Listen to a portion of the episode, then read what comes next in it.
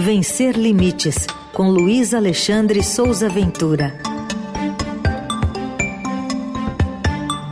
Às terças tem o momento da diversidade e da inclusão aqui na Eldorado. Ventura, bom dia. Bom dia, Heisen. Bom dia, Carol. Bom dia. Bom dia, ouvintes. Bom dia, equipe. Hoje você fala para gente sobre a expectativa para o lançamento do novo plano Viver Sem Limite pelo governo federal. É, bom, primeiro, é novo mesmo? Essa é a pergunta, né?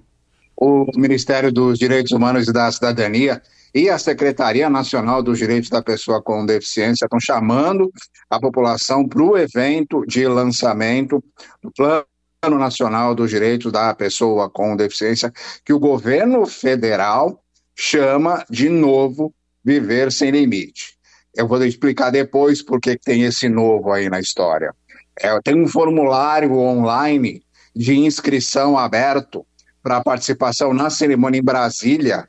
Esse formulário, inclusive, está disponível lá no blog. É, com presença prevista do presidente Luiz Inácio Lula da Silva na quinta-feira da próxima semana, dia 16 de novembro. Detalhes desse projeto ainda não foram divulgados. Tem apenas um conceito que trata da promoção dos direitos econômicos, sociais e ambientais, com ênfase em três áreas unidas, que são alimentação e saúde, emprego e igualdade salarial, educação e inclusão. E tem lá uma lista de tópicos, eu vou ler alguns. Promover políticas de enfrentamento à fome e à insegurança alimentar, medidas para ampliar e aperfeiçoar o acesso à saúde, equiparação salarial, promoção de empregabilidade, geração de renda igualitária, educação inclusiva, redução da vulnerabilidade de pessoas com deficiência à mudança climática e a desastres naturais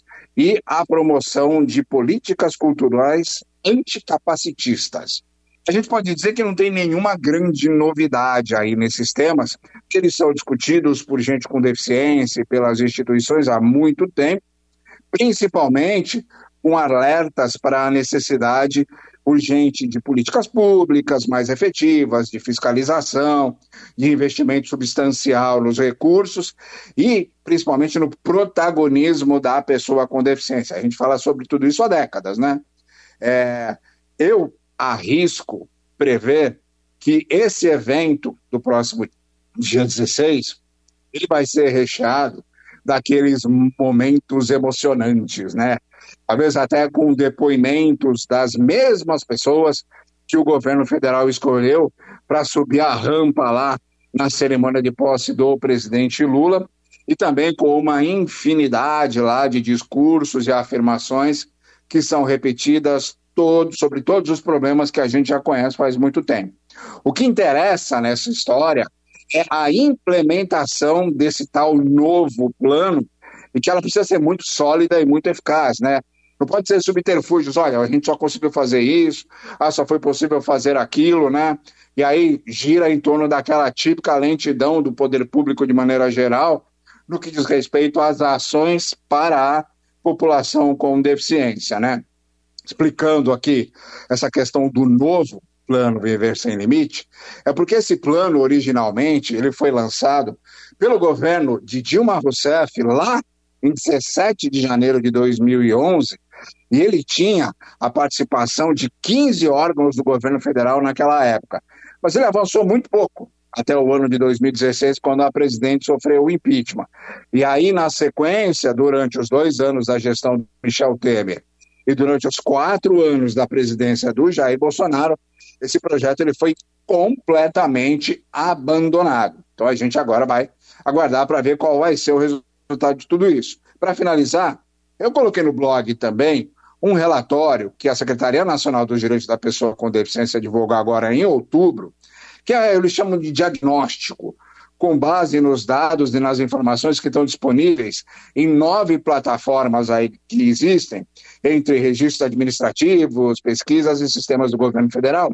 É um arquivo lá PDF que tem umas 90 páginas, que tenta dar um cenário ali da situação da pessoa com deficiência no Brasil, coloca números, coloca situações, pesquisas. Também não tem nenhuma grande nova informação, porque não há nenhuma grande nova informação a respeito da pessoa com deficiência. A gente está aguardando lá o, o censo de 2022 ter o resultado divulgado, só ano que vem. Então tem esse relatório lá também. Então, repetindo, está lá o link para esse evento do dia 16, do lançamento do novo Plano Viver Sem Limite. E nesse link, inclusive, tem umas orientações sobre quem paga a passagem, até que dia pode fazer a inscrição, e vamos ver qual vai ser o resultado de tudo isso, né, Raíssa Carol? E, Ventura, tem uma discussão, pelo menos uma expectativa de que se foque muito mais numa oportunidade do Brasil criar um sistema que permita que as pessoas com deficiência vivam de forma mais independente na comunidade, né? Um receio de que esse plano foque de novo em projetos de, de institucionalização, talvez, né? E não nessa liberdade, nessa autonomia da pessoa com deficiência. O, o, o discurso atual do governo federal, inclusive foi o discurso que a secretária nacional nos deu nas entrevistas que nós já fizemos com ela, é do combate ao capacitismo. O combate ao capacitismo passa por essa questão da institucionalização da pessoa com deficiência e na observação da pessoa com deficiência como alguém doente, alguém que precisa ficar isolado ou alguém que precisa de um tratamento especial médico e tudo mais. Então tem essa, esse discurso e essa proposta que você acabou de colocar é, é vai na linha desse movimento anticapacitista que o governo federal está abraçando, que na verdade é muito correto, porque essa é a possibilidade real da pessoa com deficiência exercer cidadania.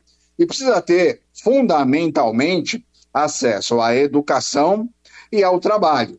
E a institucionalização da pessoa com deficiência retira imediatamente essas duas possibilidades, porque você transforma ela num estorvo ali num canto largado.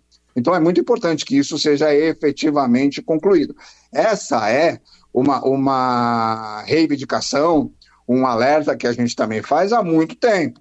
Inclusive, no governo anterior, houve muito movimento em torno da, da, do retorno das salas especiais, das escolas especiais, que foi rechaçado. E esse ano a discussão em cima disso continua muito forte, porque tem muito dinheiro envolvido nessa questão. Mas, fundamentalmente, o acesso à educação do começo ao fim, do primeiro ano até o nível superior e além, e o acesso ao trabalho com equiparação salarial, oportunidades iguais, igualdade de, na, na, na conclusão ali, na, na condução da carreira, são os pontos fundamentais para que a pessoa com deficiência consiga efetivamente exercer a cidadania. E é o que a gente espera, é o que o governo está dizendo que vai ser feito, e a gente vai cobrar para que seja, né? Muito bem, lançamento quinta-feira da semana que vem, dia 16, a gente acompanha. E o Ventura está com a gente às terças aqui, mas você confere tudo lá no vencerlimites.com.br também. Obrigado, Ventura. Até semana que vem. Um abraço para todo mundo.